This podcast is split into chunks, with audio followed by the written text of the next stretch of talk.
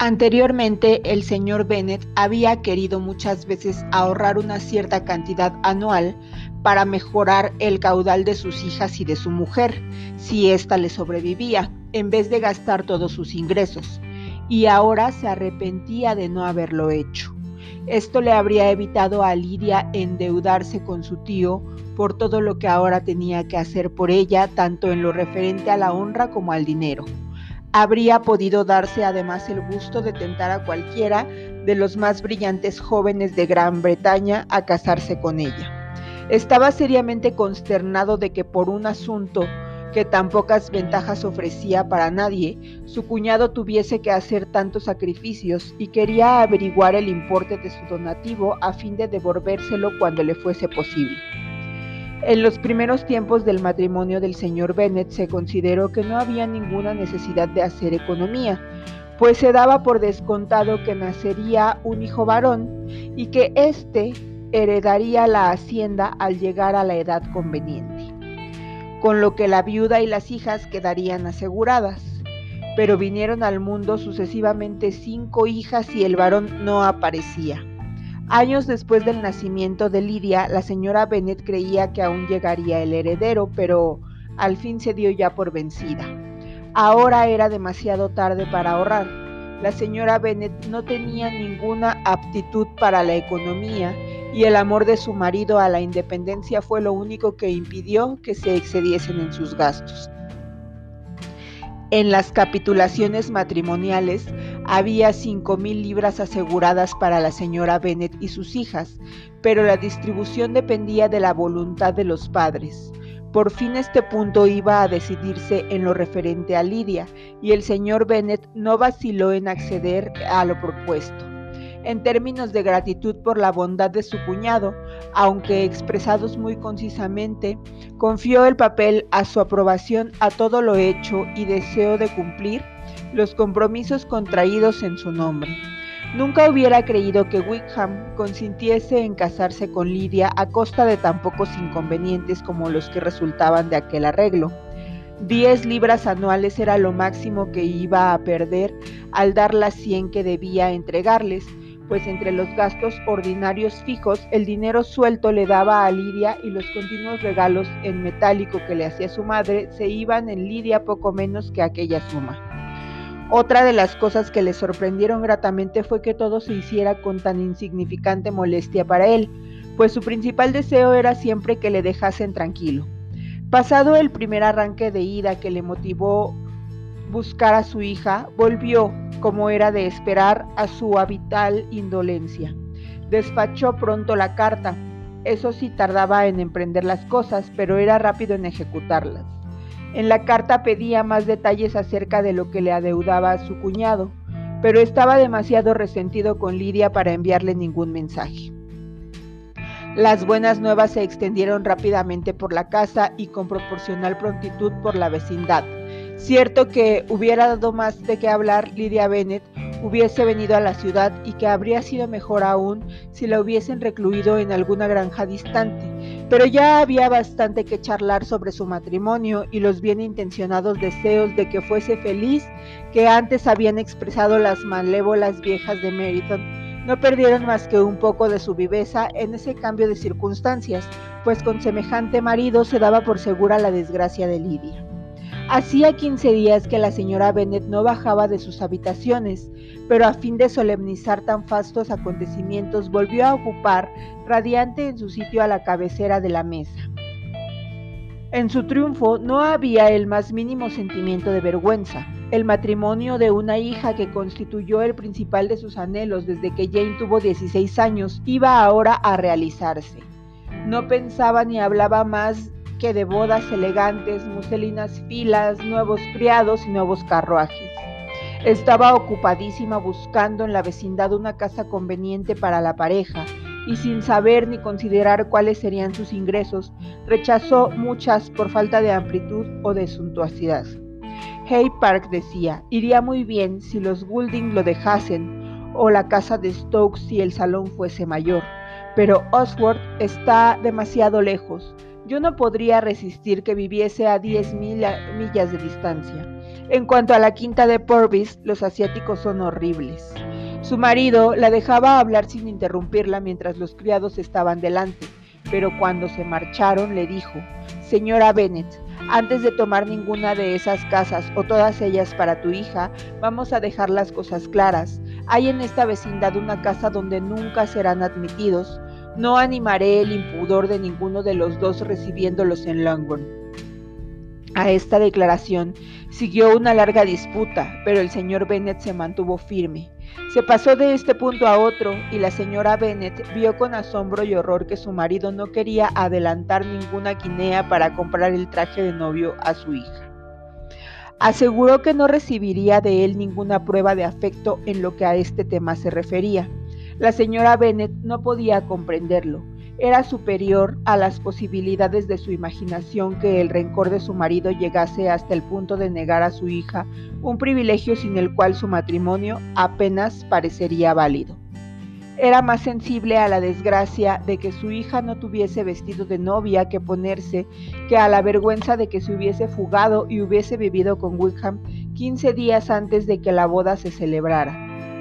Elizabeth se arrepentía más que nunca de haber comunicado a Darcy, empujada por el dolor del momento, la acción de su hermana, pues ya que la boda iba a cubrir el escándalo de la fuga, era de suponer que los ingratos preliminares serían ocultados a todos los que podían ignorarlos. No temía la indiscreción de Darcy, pocas personas le inspiraban más confianza que él, pero le mortificaba que supiese la flaqueza de su hermana, y no por el temor de que le acarrease a ella ningún perjuicio, porque todos, de todos modos el abismo que parecía mediar entre ambos era invencible. Aunque el matrimonio de Lidia se hubiese arreglado de la manera más honrosa, no se podía suponer que Darcy quisiera emparentar con una familia que a todos sus demás reparos iba a añadir ahora la alianza más íntima con el hombre que con tanta justicia Darcy despreciaba. Ante una cosa así, era natural que Darcy retrocediera. El deseo de ganarse el afecto de Elizabeth que estaba que ésta había adivinado con él en Derbyshire, no podía sobrevivir a semejante golpe. Elizabeth se sentía humillada, entristecida y llena de vagos remordimientos. Ansiaba su cariño cuando ya no podía esperar obtenerlo. Quería saber de él cuando ya no había la más mínima oportunidad de tener noticias suyas. Estaba convencida de que habría podido ser feliz con él cuando era probable que no se volvieran a ver.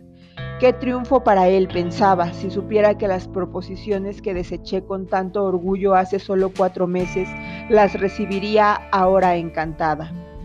No duda que era generoso como el que más, pero mientras viviese aquello tenía que constituir para él un triunfo. Empezó entonces a comprender que Darcy era exactamente por su modo de ser y su talento el hombre que más le habría convenido el entendimiento y el carácter de Darcy, aunque no semejantes a los suyos, habrían colmado todos sus deseos. Su unión habría sido ventajosa para ambos. Con la soltura y la viveza de ella, el temperamento de él se habría suavizado y habrían mejorado sus modales.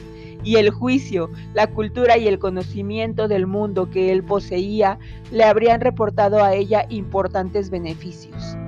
Pero ese matrimonio ideal ya no podría dar una lección a las admiradoras multitudes de lo que era la felicidad conyugal. La unión que iba a efectuarse en la familia de Elizabeth era muy diferente y excluía la posibilidad de la primera. No podían imaginar cómo se las arreglarían Wickham y Lydia para vivir con una pasable independencia, pero no le era difícil conjeturar lo poco estable que había de ser la felicidad de una pareja unida únicamente porque sus pasiones eran más fuertes que su virtud. El señor Garnier no tardó en volver a escribir a su cuñado. Contestaba brevemente al agradecimiento del señor Bennet diciendo que su mayor deseo era contribuir al bienestar de toda su familia y terminaba rogando que no se volviese a hablar más del tema. El principal objeto de la carta era informarle de que Wickham había resuelto abandonar el regimiento. Tenía muchas ganas de que lo hiciese, añadía cuando ultimamos el matrimonio. y creo que convendrás conmigo en que su salida de ese cuerpo es altamente provechosa tanto para él como para mi sobrina. La intención del señor Wickham es entrar en el ejército regular, y entre sus antiguos amigos hay quien puede y quiere ayudarle a conseguirlo. Se le ha prometido el grado de alférez en el regimiento del general X, actualmente acuartelado en el norte. Es mucho mejor que se aleje de esa parte del reino.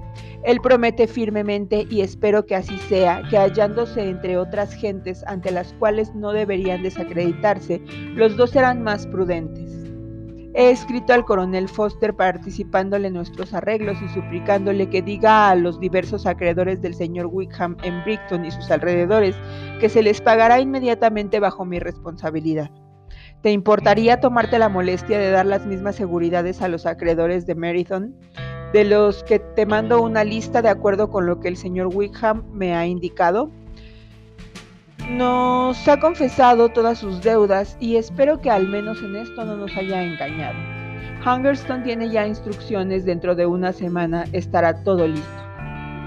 Entonces el señor Wickham se incorporará a su regimiento, a no ser que primero se le invite a ir a Longbourn, pues me dice mi mujer que Lidia tiene muchos deseos de veros a todos antes de dejar el sur. Está muy bien y os ruega sumisamente que os acordéis de ella, su madre y tú. Tuyo, E. Gardner. El señor Bennet y sus hijas comprendieron las ventajas de que Wickham saliese de la guarnición del condado tan claramente como el señor Gardner, pero la señora Bennet no estaba tan satisfecha como ellos. Le disgustaba mucho que Lidia se estableciese en el norte precisamente cuando ella esperaba con placer y orgullo disfrutar de su compañía, pues no había renunciado a su ilusión que residiera en Herefordshire y además era una lástima que Lidia se separase de un regimiento donde todos la conocían y donde tenía tantos admiradores. Quiere tanto a la señora Foster que le será muy duro abandonarla y además hay varios muchachos que le gustan. Puede que los oficiales del regimiento del general X no sean tan simpáticos. La súplica pues como tal había de considerarse de su hija de ser admitida de nuevo en la familia antes de partir para el norte, fue al principio rotundamente denegada, pero Jane y Elizabeth, por los sentimientos y por el porvenir de su hermana, deseaban que notificase su matrimonio a sus padres en persona e insistieron con tal interés, suavidad y dulzura en que el señor Bennet accediese a recibirles a ella y a su marido en Longbourn después de la boda que le convencieron de modo que la señora Bennet tuvo la satisfacción de saber que podrían presentar a la vecindad a su hija casada antes de que fuese desterrada al norte. En consecuencia, cuando el señor Bennet volvió a escribir a su cuñado, le dio permiso para que la pareja viniese y se determinó que al acabar la ceremonia saldría para Longbourn. Elizabeth se quejó de que Wickham aceptase este plan y si se hubiese guiado solo por sus propios deseos, Wickham sería para ella la última persona con quien querría encontrarse.